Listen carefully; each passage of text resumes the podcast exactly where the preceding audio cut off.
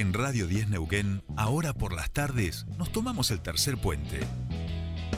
Soledad Britapaja Sánchez y Jordi Aguiar Burgos. Te acompañan todas las tardes. De 15 a 17.30. Información, análisis, entrevistas, música en vivo y columnistas de todos los colores y sabores. Subite al tercer puente. Con Jordi y Sole.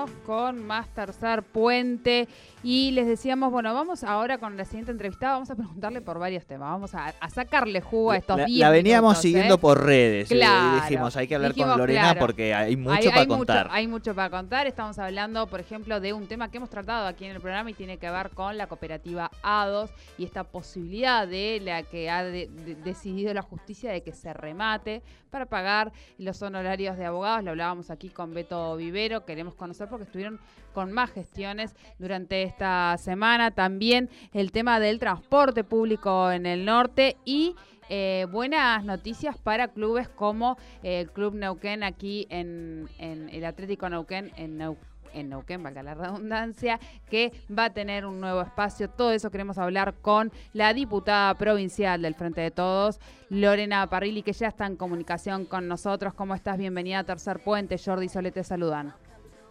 Hola, buenas tardes Jordi, Sole, bueno y a toda la audiencia de Tercer Puente, ¿cómo andan? Bien, bien, bien.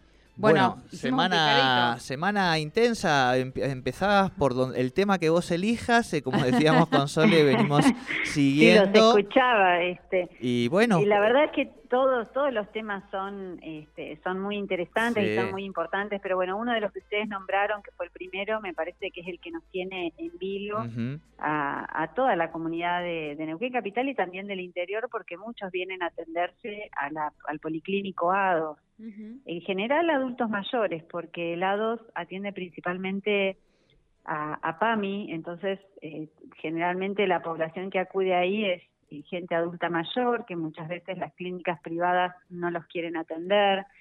Y PAMI, siem- eh, ADOS siempre en, una actitud muy generosa y muy de, cuidado del otro, siempre abre los brazos para, para la tercera edad. Así que la verdad es que de todos los temas que ustedes hablaron y comentaron para charlar, ese me parece que es el que hoy por lo menos a nosotros nos tiene en vilo, a los diputados y diputadas que estuvimos durante estos dos años de pandemia presentando dos proyectos de ley, uno venció, volvimos a presentar el siguiente para que no, no, no continúen todos los procesos judiciales en, las, en todos los centros que funcionen atención a la salud, en las clínicas, policlínicos, centros de atención a adultos mayores, porque la verdad es que es, es, es un sinsentido, ¿no? Querer rematar una clínica que atiende a nuestros abuelos y a nuestras abuelas, rematarla en pandemia.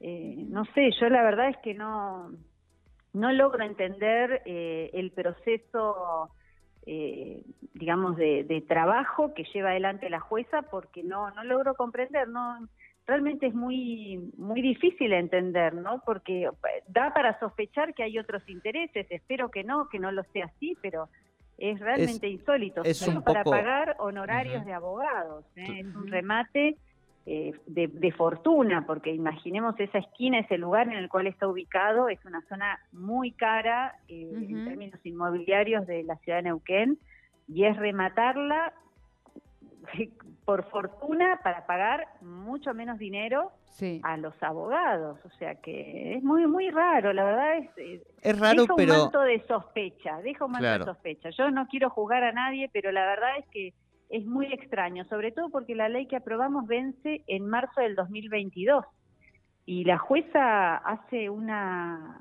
un, descargo y plantea que en realidad no se hace una subasta, se hace una licitación y nosotros en la ley pusimos la palabra subasta, o sea, en definitiva es eh, dejar de tener el inmueble para vaya a saber qué y qué hacemos con el policlínico ADOS, con las fuentes de trabajo, los trabajadores del policlínico, toda la gente que se atiende allí. Así que bueno, perdón la vehemencia, perdón que No, hable no, así, no. pero, pero- que por ahí no, no, no, no pare de hablar, pero realmente nos quedamos perplejos nosotros frente a esta decisión de la jueza que ahora en noviembre va, va a ser la, la actuación procesual para, para el remate es, es muy extraño, remate, licitación, como les quiera llamar, ¿no? Claro, pero digo, más allá de las posibles intenciones, ¿no? De argumentos, motivos, eh, ya de por sí que en el sistema judicial, digo, puedan ocurrir este tipo de cosas, habla de, de, decir, de irracionalidades, que me parece que también pueden servir estos casos para dar cuenta de las necesidades de las reformas en el Poder Judicial, ¿no? Porque más allá de las intenciones, que haya la sola posibilidad en un marco jurídico de que ocurran estas cosas con, una, con un espacio de salud que está cumpliendo y donde se eh, garantizan derechos a la salud, al acceso, por algo que, que es un sinsentido, como vos decís, da cuenta de que hay cosas que están efectivamente estructuralmente mal en el Poder Judicial, ¿no? Sí, sí, sí. Tal cual, así que bueno, este tema la verdad es que nosotros, bueno, nos han invitado a, muchos eh, a la conferencia de prensa. El lunes, ¿no?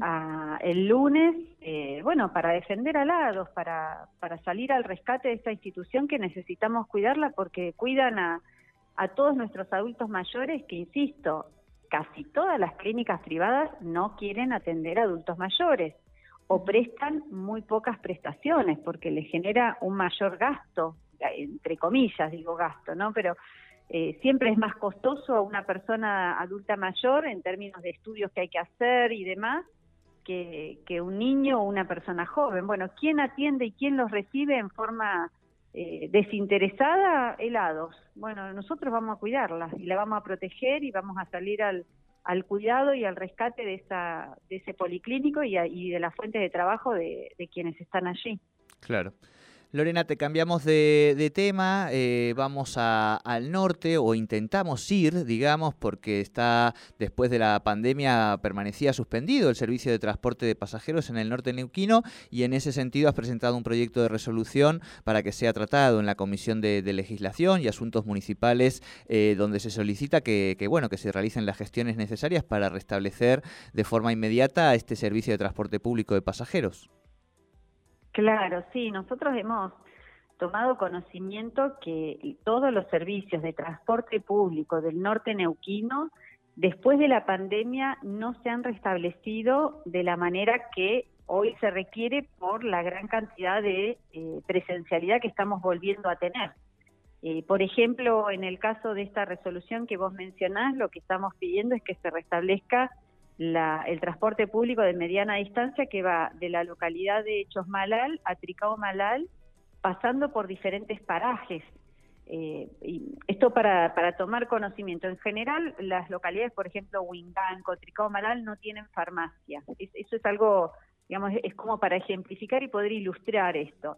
Y toda la gente de esas localidades y de los parajes, cada vez que tienen que ir a comprar un remedio, o materiales de construcción o algún tipo de artículo o ir al médico a hacerse una, un estudio puntual o por alguna derivación, vieron de, de salud, algún profesional, sí o sí tienen que ir a Chosmalal y no está restablecido el servicio de transporte a Chosmalal. O sea, hoy la gente de Tricao Malal que quiere y necesita ir a Chosmalal tiene que tomarse un taxi y le sale cerca de 7 mil pesos o ver si algún vecino o alguien tiene vehículo, viaja y que le haga el favor de poder gestionar un, un tema ahí mismo, algún trámite, alguna compra específica. Entonces es todo un trastorno porque ya hace dos años que no está el transporte público y la verdad es que hace algunos meses que ya estamos volviendo a mayor interacción con, presencialidad y hace, es imprescindible. Claro. Eh, Lorena, tenemos que irnos corriendo a las noticias. Podemos, es un minuto y medio, podemos ir a las noticias y continuamos charlando con vos, que queremos también abordar los otros temas, ¿te parece? Dale, dale, por supuesto. Gracias, muchas gracias. Estábamos hablando con Lorena Parrilli. Enseguida retomamos esta interesante charla. Vamos rapidísimo a las noticias y ya venimos con Tercer Puente. Subite al Tercer Puente con Jordi y Sole. Continuamos entonces con más tercer puente. Estábamos en entrevista con eh, Lorena Parrilli, diputada provincial, eh, hablando varios temas. La, interrumpimos un momento para las noticias. Seguimos con, vos, Lorena. ¿Nos escuchás? Sí, sí, acá estoy. Bueno, gracias por, por esperarnos a que pasaran las noticias. Bien, y nos vamos al fútbol, este, al club Atlético Neuquén, eh, porque a través de diferentes gestiones también se ha logrado que puedan ampliar el espacio en un predio que allí había, este, a través de la agencia de inmuebles del Estado. Contanos un poquito más. Sí, hace dos años que venimos trabajando junto al Club Atlético de Neuquén, eh, viendo la posibilidad de que un terreno que está lindero al club eh, pueda ser utilizado por el club para extender las canchas de fútbol y bueno, tienen una serie de proyectos de construcción ahí mismo. Eh, y bueno, cuando cuando vimos que existía esa posibilidad, bueno, hace dos años empezamos a insistir, a presentar papeles, a trabajar en conjunto y surgió la posibilidad ahora de que efectivamente tengan la posibilidad de cesión, eh, la posibilidad de uso, se les cede para el uso de, este terreno. Así que fue una gran alegría porque es un, club que, a, producto del esfuerzo de todos los que trabajan allí, más más los profesores, los, bueno, todos los niños, niñas que, que van a, hacer diferentes deportes, logramos que, bueno, que sea efectivo. La, la, Agencia de Bienes del Estado que vos recién, Jordi, comentabas, eh, tiene dentro de la provincia y en todo el país distintos tipos de, inmuebles. Y bueno, fue una decisión política de este gobierno de ponerlas a disposición en, general de organizaciones como son los clubes sociales, en este caso un club social y deportivo, para que tenga un, fin social precisamente y que no haya especulación inmobiliaria ni, ni un uso individual, sino un uso colectivo y que, y que sirva para el desarrollo, para, para la cultura, para el deporte en esta oportunidad este, así que para nosotros fue un orgullo poder presenciar y poder estar con, el club y con la agencia AVE eh, cuando bueno se firmó de manera virtual este este convenio, este acuerdo donde se le cede el terreno lindero. Así que la verdad que fue una, una gran alegría para todos. Eso iba a decir, me imagino que, que muchas emociones en ese momento, porque pensar en un terreno baldío automáticamente es llenarlo de sueños, de ideas, de, de proyectos y mucho más cuando hablamos de, de, clubes comunitarios que sabemos que hacen todo a pulmón, que siempre cuesta todo muchísimo. Así que me imagino que, que mucha emoción, ¿no? Sí, nosotros nos, nos sumamos a colaborar con esto hace dos años, pero en realidad ellos hace más de diez años que vienen con la expectativa y el deseo de poder incorporar ese, ese pedazo de tierra que está justo al costado, al lado. Eh, o sea que son muchos años, muchos años de desear un espacio para poder construir un sueño, construir una expectativa y además con todo lo que implica cuando algo se hace en forma colectiva, eh, entre todos, como te decía recién, entre los profes, las mismas gente, los socios del club, los chicos. Así que sí, fue, como vos decís, fue muy emotivo, estaban todos, el presidente del club, Juan Gutiérrez, eh, bueno, el vicepresidente, en fin, todos. Por suerte fue un momento muy muy bello. Y estaba recordando que las últimas veces que hemos hablado, que habíamos hablado años atrás de, la agencia del AVE del anterior gobierno, tenía que ver justamente con, los terrenos inmobiliarios y los negocios de Quiroga en, en, la ciudad, digamos, ¿no? Estaba pensando que, que, bueno, dos miradas que, que, son muy distintas.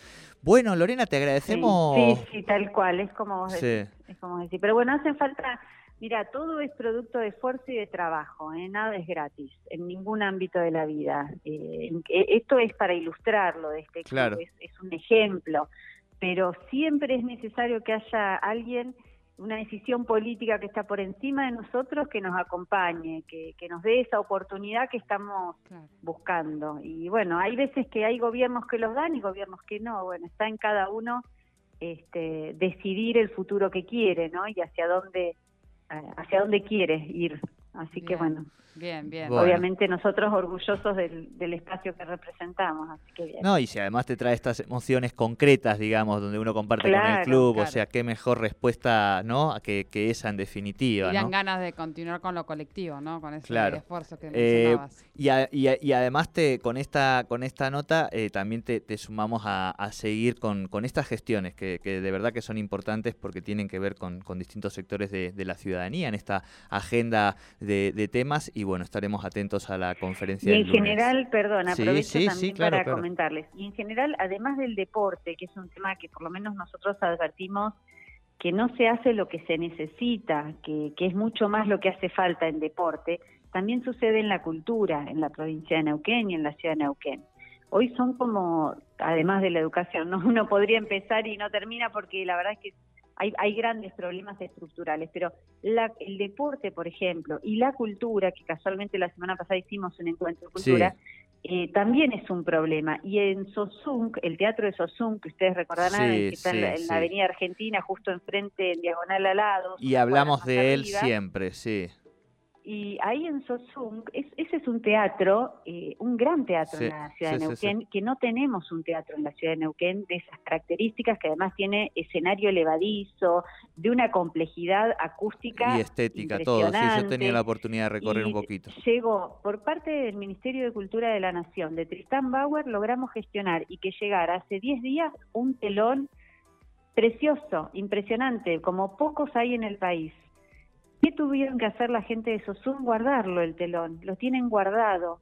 ¿Por qué? Porque todavía ni provincia ni el municipio, por más que lo ponen en los presupuestos, no lo hacen, no lo ejecutan.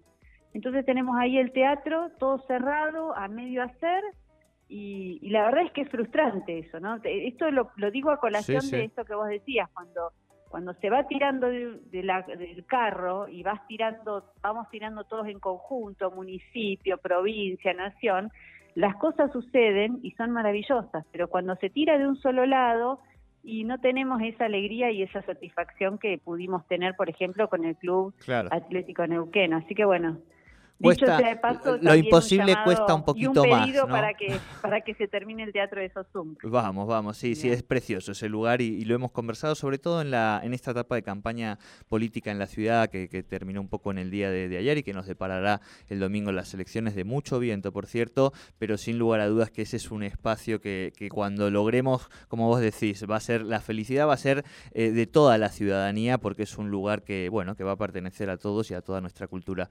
Bueno, Lorena, ahora sí, muchísimas gracias por esta comunicación con Hasta Gracias, hasta pronto. Hablábamos con Lorena Parrilli, diputada provincial del Frente de Todos. La llevamos por varios temas.